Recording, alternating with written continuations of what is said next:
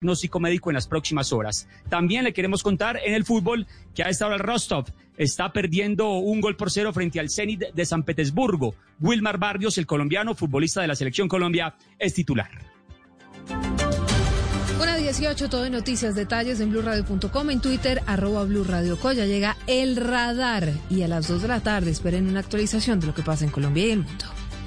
¿Qué tienen en común? Egan Bernal, Rigoberto Urán, Nairo Quintana, Superman López, Sergio Higuita, Daniel Martínez, Winner Anacona, Dayer Quintana, Rubén Darío Arcila. En una tierra capaz de parir fenómenos, ciclistas en cada recodo de cualquier camino. Que todos estarán desde Francia, en el Criterium Dauphiné, en Blue Radio, acompañando a los ciclistas colombianos siempre. Blue Radio, la nueva alternativa. Análisis, realidad, información en El Radar. Los hechos más importantes de la semana analizados a fondo. El eco de los acontecimientos. Un recorrido por lo que dice la gente con Ricardo Ospina. Aquí comienza El Radar en Blue Radio, la nueva alternativa.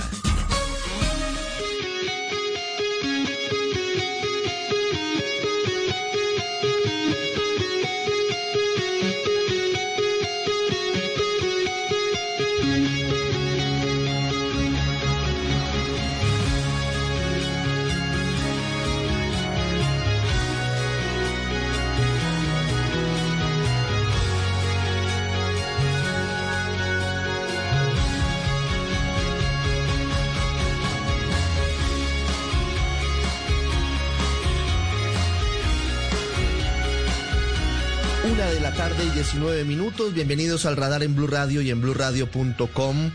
Escuchemos un poco más de esta versión de Sweet Child O' Mine, original de Guns N' Roses, en interpretación de la Orquesta Filarmónica de Medellín.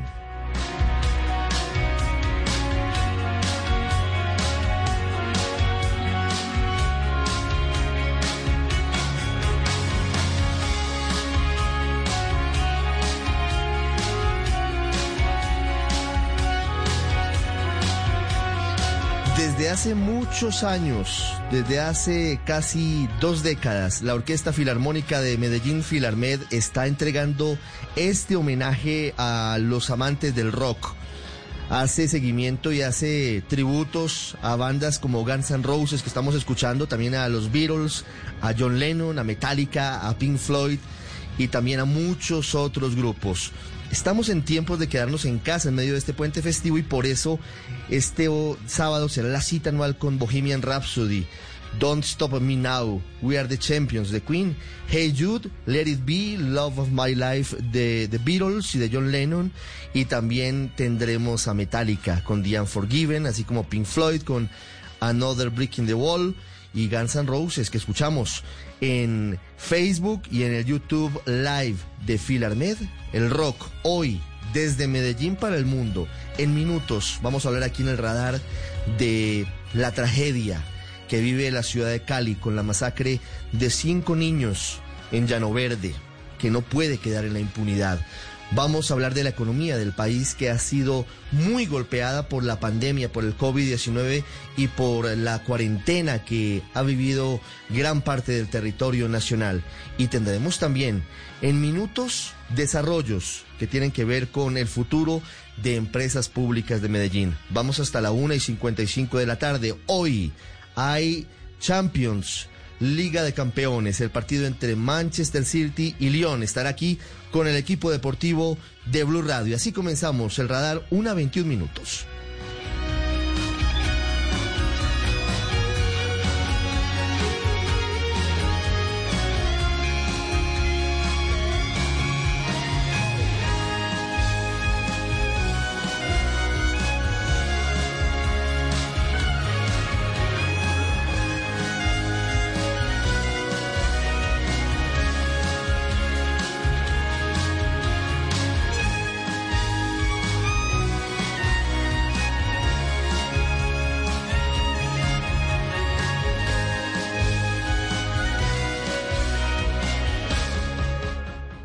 Usted está en el radar en Blue Radio. Sentir miedo, tristeza, ansiedad o no saber cómo manejar tus emociones no es cosa de locos. Ingresa a porquequieroestarbien.com, un centro de apoyo e información gratuito donde te acompañamos, te escuchamos y orientamos. También puedes llamarnos al 300-912-5231, una alianza de la Fundación Santo Domingo y Profamilia, con el apoyo de Blue Radio. Tenemos un reto, algo que nos impulsa, eso que nos hace levantar de la cama todos los días, un sueño que nos lleva al límite y nada más importa. No importa el dolor, ni la frustración, no importa el tiempo. Un reto que es a la vez nuestro combustible y nuestra obsesión. Porque nada se consigue de la noche a la mañana. Este es mi reto. ¿Cuál es el tuyo? Pasta Sonia, sabor y energía que te hacen mejor. Trabajamos pensando en usted. Usted está en El Radar, en Blue Radio.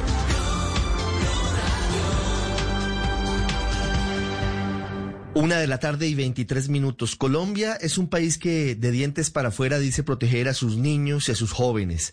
Se hacen grandes campañas y se anuncia cadena perpetua para quienes violen a los niños de Colombia. Y todos los políticos sacan pecho diciendo que están haciendo lo mejor para proteger a la niñez y a la juventud del país.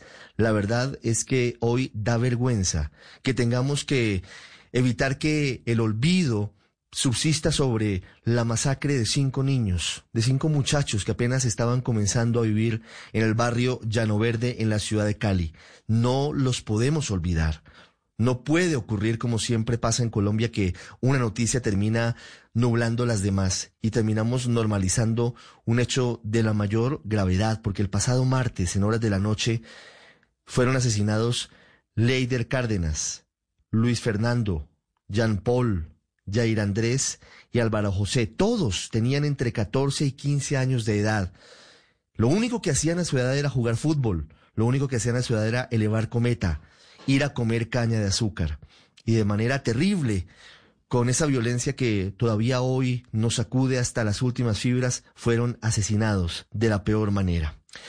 Don Álvaro Caicedo es el papá de Álvaro José, de Álvaro José Caicedo Silva, uno de los jóvenes, tenía 15 años, que fue masacrado en esta zona de la ciudad de Cali. Don Álvaro, gracias por atendernos y de corazón lamento mucho lo que sucedió con su hijo. Sí, señor. Mm, buenas tardes. Don Álvaro, estamos profundamente conmovidos con lo que pasó. No queremos que se olvide y por eso hoy hemos querido rendir un homenaje a ustedes para que no terminemos simplemente con titulares o no terminemos simplemente con mensajes vacíos por Twitter haciendo anuncios de investigaciones exhaustivas que pocas veces llegan a algo. Don Álvaro, ¿ustedes nacieron en Cali o, o llegaron a Cali desplazados por la violencia? No, yo llegué aquí a la ciudad desplazado por la violencia. Niño- ¿Cuándo llegó a Cali? El niño que yo llegué en el 2007. Sí. Eh, el niño, pues la mamá de él era de aquí, ella, nosotros nos conseguimos allá, entonces cuando estábamos ya que nos tocó venirnos de allá por una amenaza que tuvimos, llegamos aquí, empezamos a construir con el niño una vida, compartimos cosas hermosas. Eh, me dieron una ayuda en el aguado desplazado, me compró una carretilla, un caballo, aprendí a trabajar eso acá, porque eso no lo conocía yo en mi tierra. Pero pues sí, acá me sirvió mucho, una carretilla un caballo fue un- lo que y compartíamos con mi muchacho y pues, pues también a superar ese golpe de desplazamiento que es algo muy duro que también me dio. Claro, comparado con esto, eso no es nada. Don Álvaro, usted dice que fue desplazado por la violencia en el 2007 porque lo amenazaron. ¿Usted en dónde vivía? Y Álvaro José nació allí. ¿En dónde? ¿De dónde vinieron? Yo vivía en el Caquetá, yo nací en el Doncello Caquetá. Sí. En el Doncello Caquetá. ¿Y quién lo amenazó en el Doncello Caquetá en 2007? ¿Por qué tiene que salir del Doncello hacia Cali? Hombre, esas cosas de esas amenazas que pasaron en estos tiempos eran grupos que por allá mantenían, o no sé si todavía mantengan, y pues mantenían siempre dañando la paz de muchos jóvenes que habíamos en esos lugares. igual gente inescrupulosa que se han dedicado a esto que está pasando. Mm. Simplemente atormentar la Don paz de Álvaro, un país como lo que fueron- es Colombia. ¿Fueron las FARC? No, hombre, yo no sé, la verdad, este grupo y no pues no me atrevería tampoco a nombrar a nadie. Mm. Lo que sí, sé que era un grupo armado. ¿Querían reclutarlo a usted? ¿Usted que era joven, querían llevárselo al monte, a, la- a las armas? No sé si de pronto, creo que fue el, el proceso de que de pronto uno no quiso estar con ellos y pues los llenó como de... No, por lo general ya uno, resulta que no hace para estar con un grupo como ellos, pues ya se convertía en un objetivo militar para esas personas. Sí. Y ¿Y a usted, pues- lo- lo- a usted le ofrecieron irse a- con ellos? No, esas eran unas reuniones que ellos hacían. Las personas, ellos llegaban y hacían una reunión, el que quería se iba y el que no quería, pues, no se iba. Igualmente, mm, no quiero como llegar a Mm. Hasta ese punto, pues, porque pues Sí. eso fue un que ya pasó Sí, lo entiendo. para mí pues yo creo que pues esas personas, la verdad, el único daño que me hicieron a mí fue que me sacaron de allá de mi tierrita, porque pues Sí, ya lo demás, pues eso ya era decisión de cada uno en ese momento sí. estar con ellos. Yo decidí no estar con ellos, gracias a Dios pues estoy acá. Sí, don Álvaro, llega usted, llega usted a Cali, llega con su esposa y llega con su hijo Álvaro José, empiezan una nueva vida, usted eh, consigue una carretilla y un caballo y se dedica a eso, que es muy distinto a lo que hacía en el Doncello en Caquetá. Sí, porque pues, ¿cómo- yo cómo allá es? era agricultor. Claro, Y acá, de agricultura carretillero, imagínese. Me tocó volver a aprender, pero gracias a Dios aprendí, porque pues nosotros siempre estuvimos dispuestos a salir adelante, así como siempre, como es- con fuerza, con... No sé en este momento por qué me siento sin fuerza, porque yo he sido, pero es que no es que lo que perdí ahorita no se compara con nadie. don Álvaro, ¿qué fue lo que pasó? ¿Qué fue lo que pasó el martes? ¿Qué fue lo que pasó? ¿Quién, quién se llevó a su, a su hijo y a los muchachos? Mano, lo que pasó el martes, la única realidad es que cuando yo fui a buscar a mi niño allá estaba muerto. ¿Quién lo mató? No sé. ¿Quién? No sé. Lo que sé es que se ensañaron con estos niños, de pronto equivocados o erróneamente eh, le hicieron este daño, un daño muy grande. Pido al mundo que si se puede hacer justicia se haga. Eh, le digo yo a aquellas personas que me hicieron esto a mi hijo, si me están escuchando, que por parte mía se sientan muy tranquilos, yo los perdono porque yo no sería capaz de apoyar esta violencia que está pasando. Yo quiero que haya una paz. Yo ya lloré a mi muchacho, no quiero que hayan otros padres que lloren a los de ellos. Y entonces no sería yo el hombre que en vez de esto me enseña a tener paz, arme más violencia. No los voy a apoyar en eso, esa violencia. Yo le entrego a mi hijo al Señor. No tengo represalia ante nadie, más no los conozco no me gustaría conocerlos. Y si algún día los conozco, les digo de corazón que los perdono. Que Dios se encargará de hacer justicia si hay justicia. Don Álvaro, sus palabras son muy valiosas por, por el nivel de, de perdón que usted les entrega a los asesinos de su hijo, de corazón. Muy, muy importante el mensaje, don Álvaro. Eh, ¿Qué le dijo su hijo Álvaro José el martes cuando se fue con los otros muchachos? ¿A dónde iban o, qué sabían ustedes? ¿En dónde estaban? Las últimas palabras que yo hablé con el niño, pues cuando salimos a desayunar, porque yo le dije, como estamos en una situación pues de esta pandemia, hace yo como cinco meses sin trabajo y eso estábamos un poco sin, sin alimentación, así le dije, mijo, tranquilo, papi, que esta situación cambia, hay que tener fuerza, hay que creer en Dios, no hay que dejarnos vencer, como dándole la fortaleza para que no se vaya a volver un niño malo. Y entonces él me dijo, sí, pa, esa fue la última palabra, ya llegué a mi casa y desayuné y me puse a hacer un trabajito, pues como yo trabajo así la soldadura, oficio varios, me puse a hacer un trabajito y ya y se quedó en la casa como siempre y me fui a trabajar. ahí por aquí por la casa al frente. Vuelvo a almorzar, ya no, el niño no está y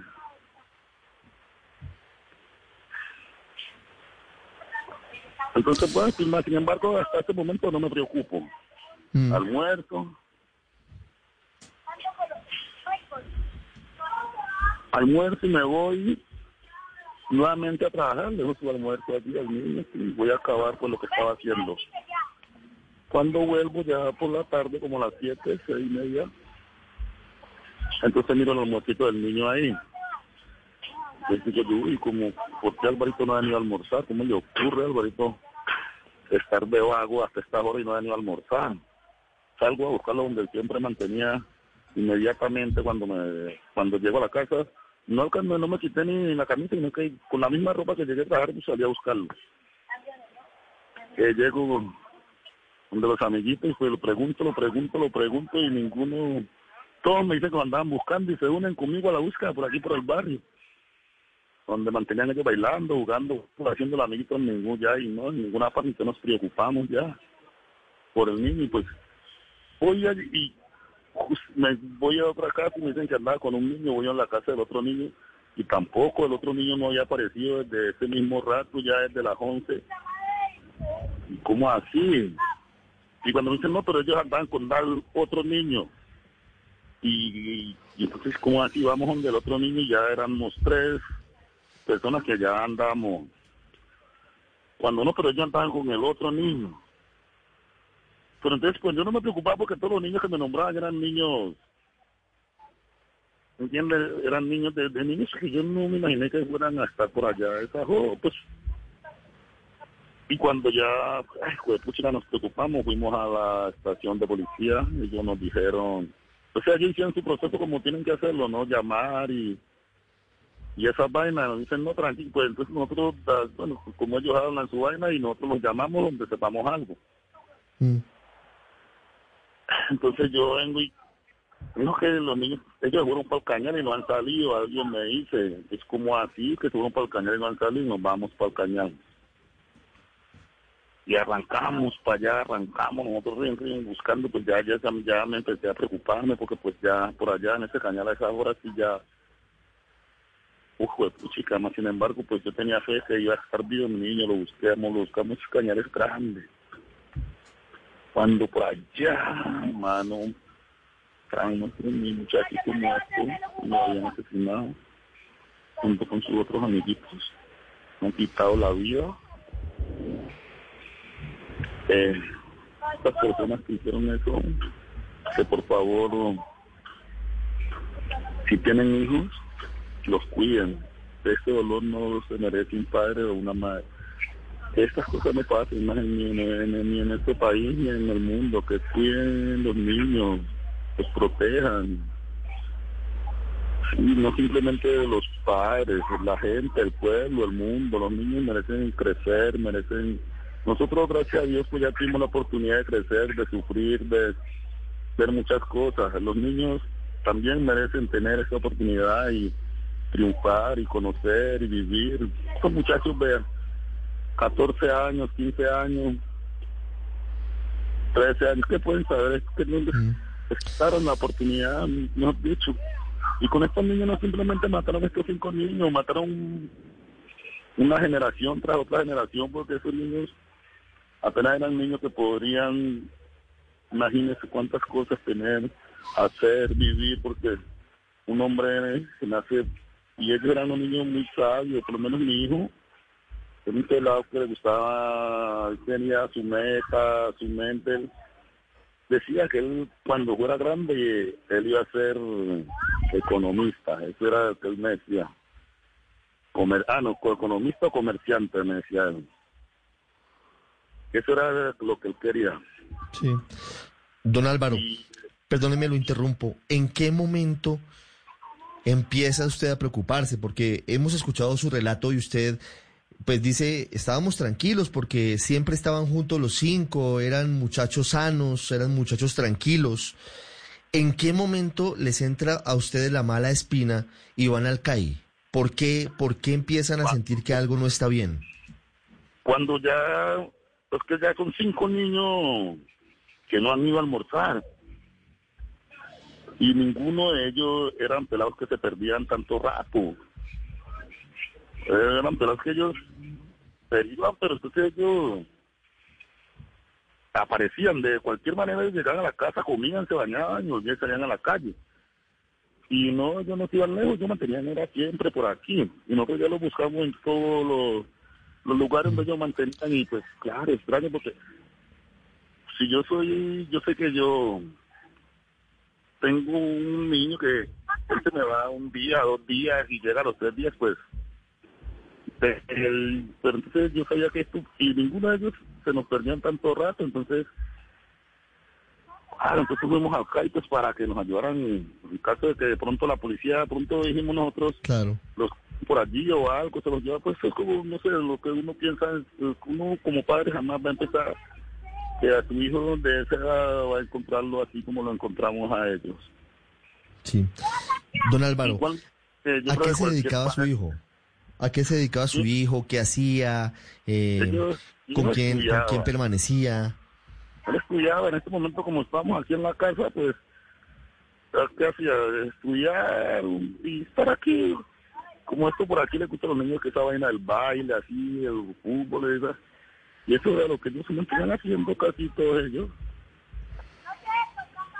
Por el momento, y eso era lo que ellos. Lo que niño a esa edad. Sí, yo, yo le pregunto esto con mucho respeto porque hemos tenido pues eh, algunos mensajes en redes sociales que son absolutamente indignantes, pero, pero debo hacerle la pregunta. ¿Álvaro José en algún momento estuvo en malos pasos o, o estuvo con amistades dudosas o eso nunca pasó? Hombre, que yo sepa que mi hijo, hombre, le digo la verdad que no es porque él sea mi hijo o los otros niños.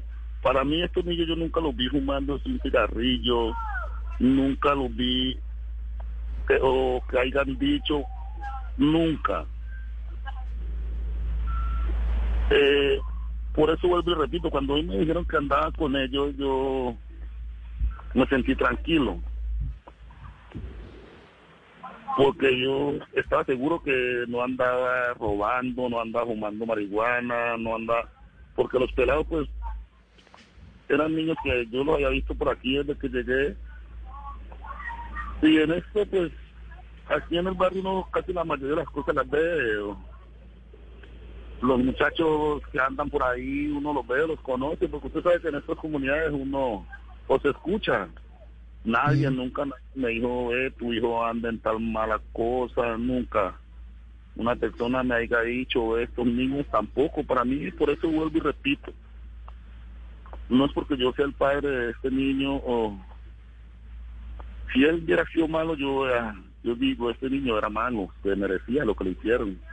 Porque ¿qué se puede hacer, cierto? O los niños hubieran sido malos algunos de ellos, dijeron, no, él porque andaba con tal fulano, o tío.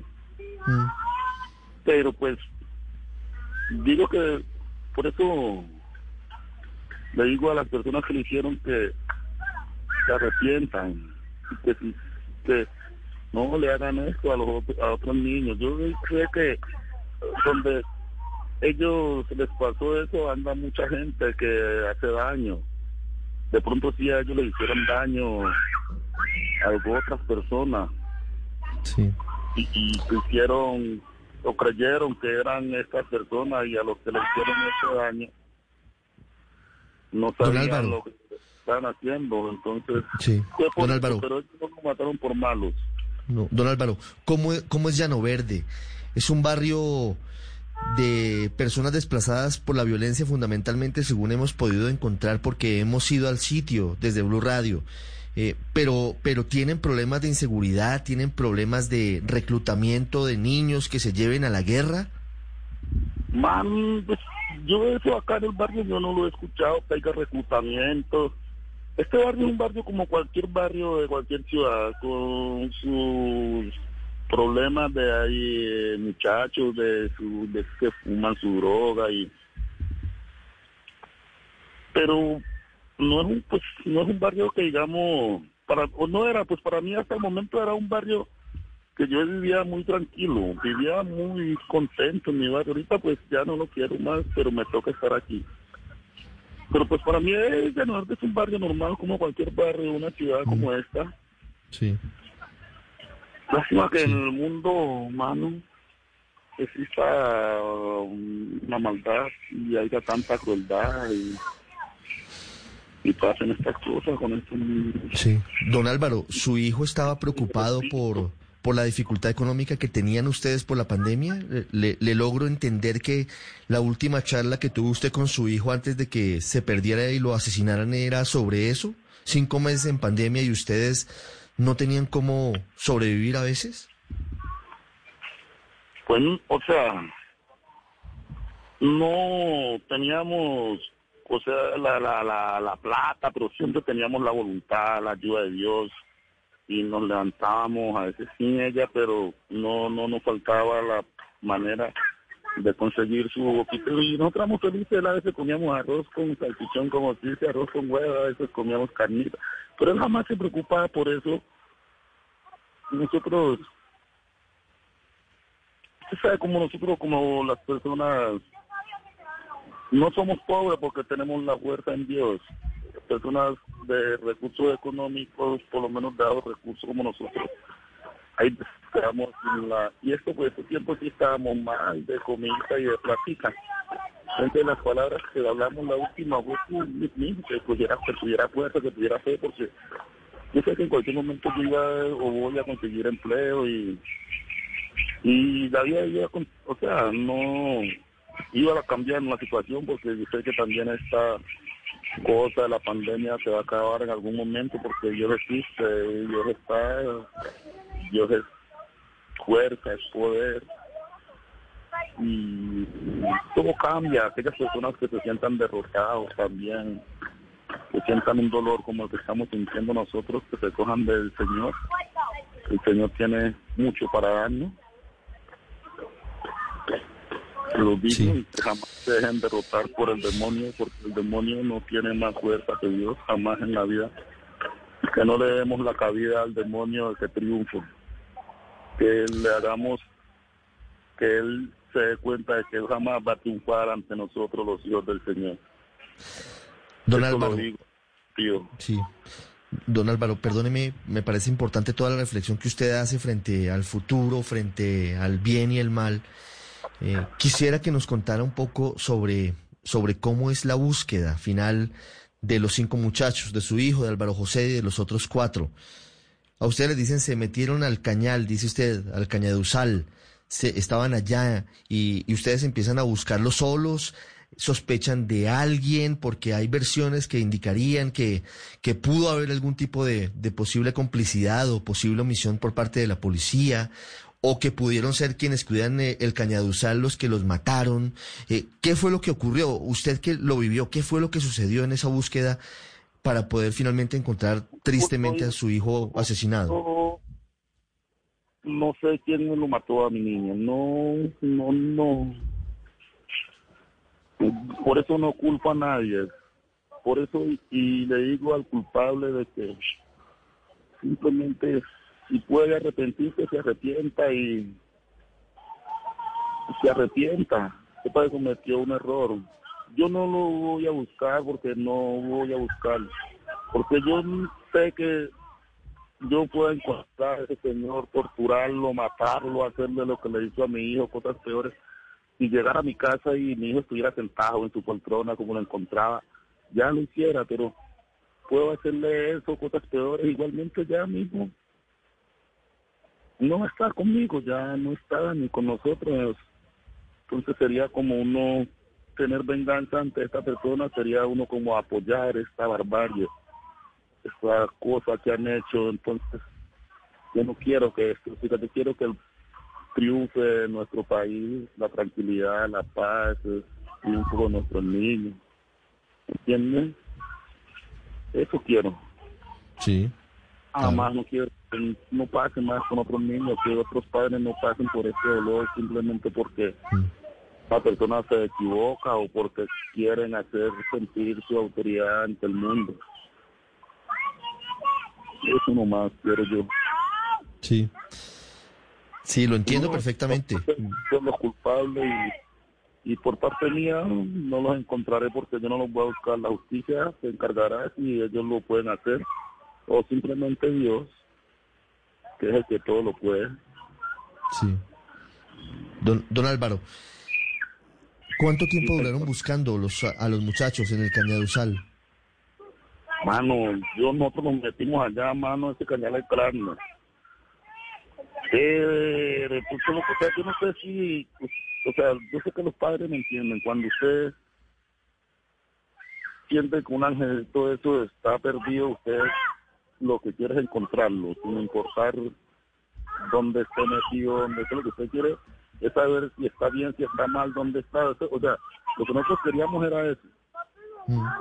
Y pues queríamos estar seguros de que no estuvieran en el cañado.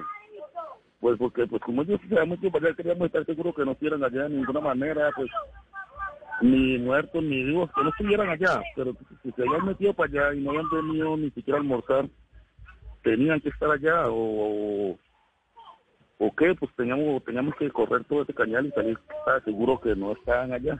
Pues era lo que nosotros decíamos, porque pues, pero nosotros íbamos diciendo, hijo de puchica, donde lo coja este muchacho, verá que hijo de puchica está haciendo las pagas. Nunca pensamos que iban a estar muertos, la verdad. Cuando yo encuentro a mi niño muerto ya, ya lo volteo porque lo volteé, le miré su carita y tenía su cuellito cortado tenía la carita estropeada, no sé cómo que lo habían golpeado, lo habían torturado. Me dio como tristeza, me dio como impotencia. En ese momento sentí rabia porque, mira, ¿por qué con este niño? Y en ese momento sentí odio ante esta persona que me le hizo eso.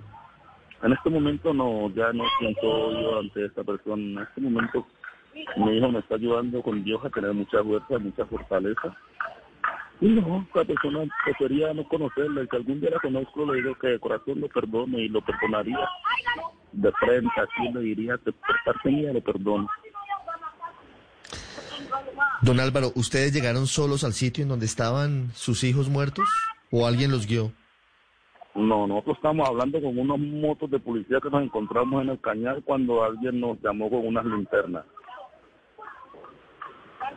Cuando llegamos allá donde estaban nuestros niños muertos, estaba la las dos motos de la policía y habían tres personas.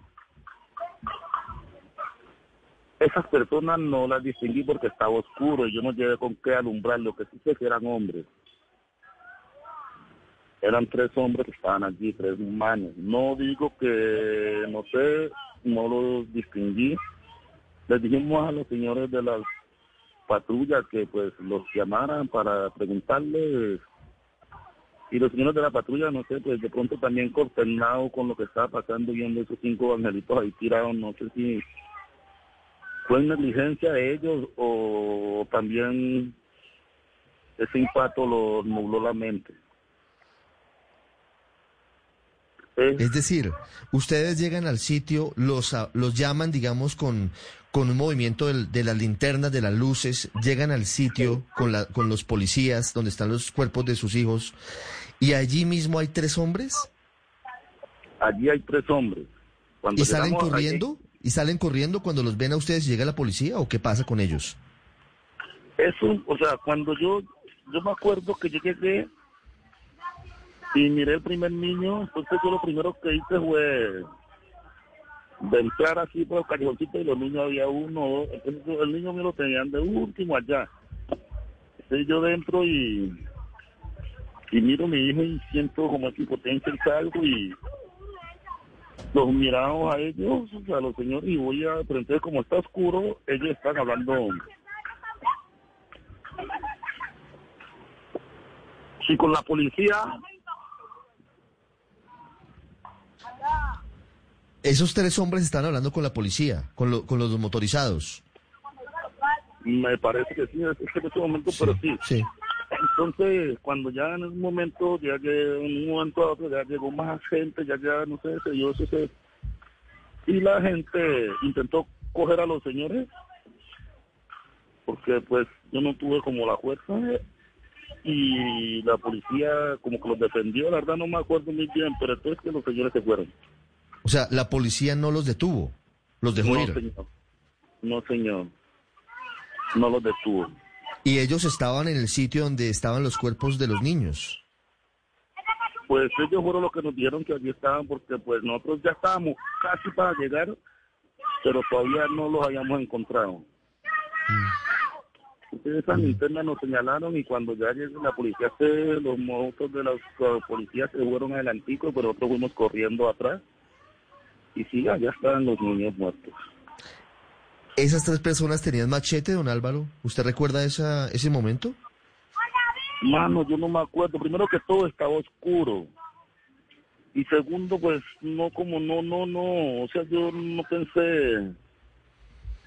No sé, en ese momento uno no piensa esas cosas. No, yo no les puse cuidado, no sé. O sea, lo único que yo me acuerdo de ellos era que eran tres hombres. O sea, tres personas que eran masculinos. No eran mujeres, nada. De eso más no me acuerdo de esos señores. ¿Estaban encapuchados o, o no? encapuchados. mm, Yo no me acuerdo, yo me parece que no, la verdad no, no, no, mm, no, no. O no, o sea, eso estaba, como estaba oscuro. Sí, estaba oscuro. No. Para, ahí yo no sé, eso cuando yo los vi estaba oscuro, ya cuando llegaron los, las otras gente que llevaron celulares ya, pues yo ahí ya estaba ya, los que los, de pronto, no sé, porque yo sé que alguien llevaron los celulares y los alumbraron, de pronto hasta les tomarían foto, no sé. Mm, Pero yo cuando los vi estaba oscuro. claro. Don Álvaro, yo le agradezco profundamente estos minutos con los oyentes del radar en Blue Radio. Hoy quise dedicar el programa a la memoria de, de su hijo, de Álvaro José, y de los otros cuatro muchachos que fueron injusta y brutalmente y terriblemente asesinados allí en, en Llano Verde, en un cañaduzal, en el suroriente de Cali.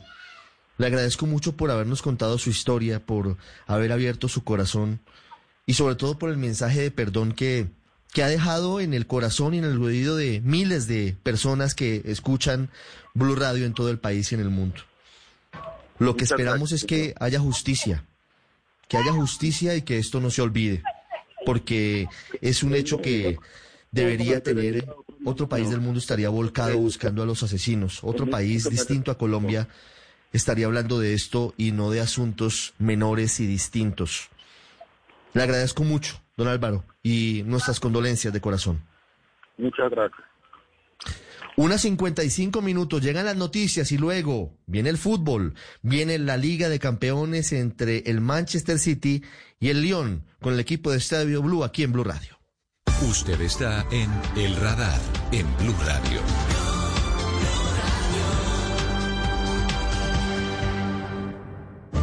Tenemos un reto, algo que nos impulsa, eso que nos hace levantar de la cama todos los días, un sueño que nos lleva al límite y nada más importa.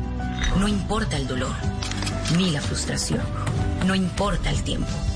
Un reto que es a la vez nuestro combustible y nuestra obsesión. Porque nada se consigue de la noche a la mañana. Este es mi reto. ¿Cuál es el tuyo?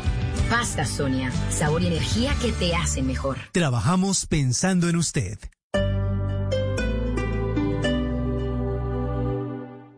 Llevamos caminando 45 años para que esta revolución no se detenga. Siempre marchamos con las piernas. Este año marcharemos con el corazón. Llénate de fuerza y solidaridad. Únete este 29 y 30 de agosto a la caminata virtual de la solidaridad en solidaridadporcolombia.com. Apoya Ministerio de Cultura, Programa Nacional de Concertación Cultural. La cultura es de todos. Ministerio de Cultura. Patrocinan CAFAM, Caja de Compensación Familiar, Empresa de Licores de Cundinamarca. Prohíbas el expendio de bebidas embriagantes a menores de edad y mujeres embarazadas. Ley 124 de 1994. El exceso de alcohol es perjudicial para la salud. Ley 30 de 1986.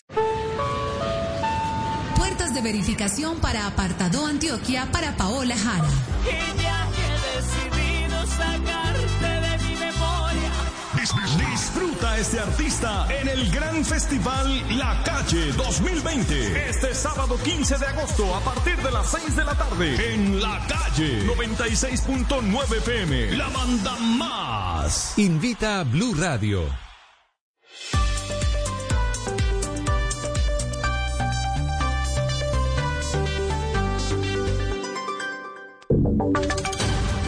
Y sonidos de Colombia y el mundo en Blue Radio y bluradio.com, porque la verdad es de todos. Son la una de la tarde, 57 minutos. Continúan las fiestas clandestinas en Bogotá. En Suba, 19 personas estaban violando la cuarentena estricta y consumiendo licor en una casa en plena pandemia. Estefanía Montaño nos cuenta la historia. Hola, buenas tardes. Mire, sobre las once y media de la noche, poco antes de terminar la cuarentena estricta establecida por el distrito en la localidad de Suba, los cuadrantes llegaron a un inmueble donde varias personas se encontraban reunidas ingiriendo licor y sin ninguna protección sanitaria. El coronel de la policía de Bogotá, Nelson Quiñones. En la localidad de Suba, eh, en ya en la parte periférica, en la vía Cota, se hace un operativo donde en una finca se encuentran 19 personas que también están consumiendo licor y también se les aplica el Código Nacional de Policía. La Policía Metropolitana continuará con todos estos procedimientos porque hay que recordar que anoche también se encontraron a 91 personas en la localidad de Chapinero infringiendo esta norma. Estefanía, gracias. Y algunos sectores políticos del liberalismo pidieron que se realice una convención extraordinaria. Esto dicen ellos para mejorar los estatutos de esta colectividad política, pero además definir claramente el rumbo del partido. Kenneth Torres. Así es, Juan Esteban. Hace pocos minutos lo ha dicho el senador Luis Fernando Velasco y otro grupo de senadores que no apoyaron la totalidad la, la candidatura de César Gaviria, que fue elegido en las últimas horas como presidente del Partido Liberal. Es de señalar que a esta hora pues avanza esta colectividad y son varios los congresistas que participan de esta e incluso también han defendido la postura del de, presidente Gaviria, quien ha dicho durante su intervención que eh, continuará activando todo lo que tiene que ser el Partido Liberal de cara a las elecciones del de 2022. Ampliación de estas y otras noticias en blurradio.com. Continúen con Estadio Blue. El mundo